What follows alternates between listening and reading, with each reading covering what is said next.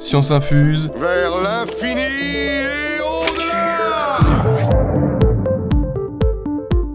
Bonjour, bienvenue dans Science Infuse, le podcast scientifique, l'onde sonore mécanique aux arômes de science et de mathématiques. Bon, Archimède, ça vous parle? Eureka, j'ai trouvé Eureka La baignoire, Eureka, tout ça, tout ça. On va quand même creuser un peu, hein, parce que ça fait léger cette anecdote. D'autant qu'on pourrait même parler de génie quand on parle d'Archimède. Oui, carrément. Un génie. Je suis un génie Bon, sur quels critères s'appuyer pour parler de génie? Difficile d'être objectif, certes. Mais le moins qu'on puisse dire, concernant Archimède, c'est qu'il a eu une vie assez incroyable, ponctuée de faits d'armes pour le moins impressionnants. On détient son palimpseste, une copie de ses manuscrits que des moines du Moyen Âge auraient partiellement effacés pour la recouvrir d'autres textes, mais qu'on a réussi à récupérer avec la technologie du XXe siècle. Mais dans l'ensemble, pas d'autres ouvrages. hein. Tout ce qu'on connaît de sa vie vient d'écrits d'historiens de son époque ou de contemporains qui ont croisé sa route. Bon, reprenons tranquillement. On commence par quoi? La poussée d'Archimède du coup? Archimède de Syracuse est né à Syracuse donc vers moins 287 et est mort en moins 212 dans la même ville. C'est donc l'homme d'une seule cité, et même d'un seul roi, car son histoire est intimement intriquée avec celle du roi tyran de la ville, Hieron II. Syracuse, c'est en Sicile, mais c'est une colonie grecque à l'époque. Elle fait partie de ce qu'on appelle la Grande Grèce, le nom du territoire qui désignait les côtes méridionales de la péninsule italienne sous domination grecque. Et donc la poussée d'Archimède. Tout viendrait d'une mission que lui aurait confiée le roi Hieron II. Ce dernier voulait savoir si sa couronne était véritablement en or massif ou si elle contenait un alliage moins précieux. Après avoir longuement réfléchi à un moyen d'obtenir une réponse, Archimède aurait trouvé la solution au problème en prenant un bain, en voyant sa baignoire déborder lorsqu'il y entra, et en constatant le volume d'eau déplacé par l'immersion de son propre corps.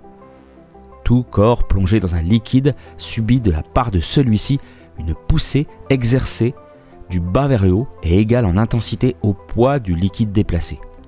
C'est peut-être ça un génie, quelqu'un qui sait observer le monde et en tirer le meilleur. En attendant, il serait sorti de l'eau en criant Eureka J'ai trouvé en grec ancien, en courant tout nu dans les rues de Syracuse. Bon, visiblement, les génies savent aussi oublier le monde qui les entoure parfois. En tout cas, quelques expérimentations et comparaisons plus tard, l'or est censé perdre un vingtième de son poids dans l'eau, la couronne mouillée ressort de l'eau et le constat est sans appel, elle n'est pas totalement en métal précieux. Aïe. Ça m'a littéralement cuit les boules. Archimède est un vrai touche-à-tout, hein, c'est peut-être un autre trait de son génie. Mathématiquement parlant, il est aussi redoutable. Il est entre autres à l'origine de la spirale qui porte son nom, ou des formules pour les volumes des surfaces de révolution. Il a aussi utilisé la méthode d'exhaustion à de nombreuses reprises, en particulier pour donner une valeur approchée de pi, car il est l'auteur d'une approximation remarquable de ce nombre emblématique. Mais c'est quoi au fait la méthode d'exhaustion? J'en sais rien, mais c'est une bonne question. Avant d'y venir, il faut savoir que, jusque-là, les savants babyloniens ou égyptiens de l'Antiquité avaient juste estimé expérimentalement pi à l'aide de fractions à la précision discutable.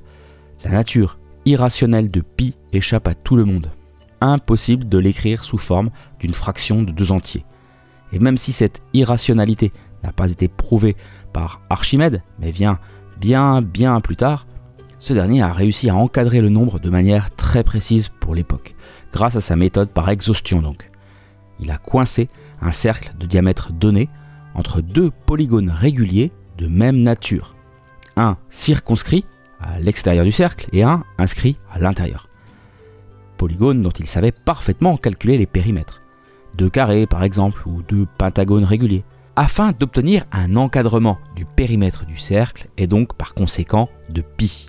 Il est allé jusqu'à des polygones à 96 côtés, ce qui a donné à son encadrement une précision remarquable.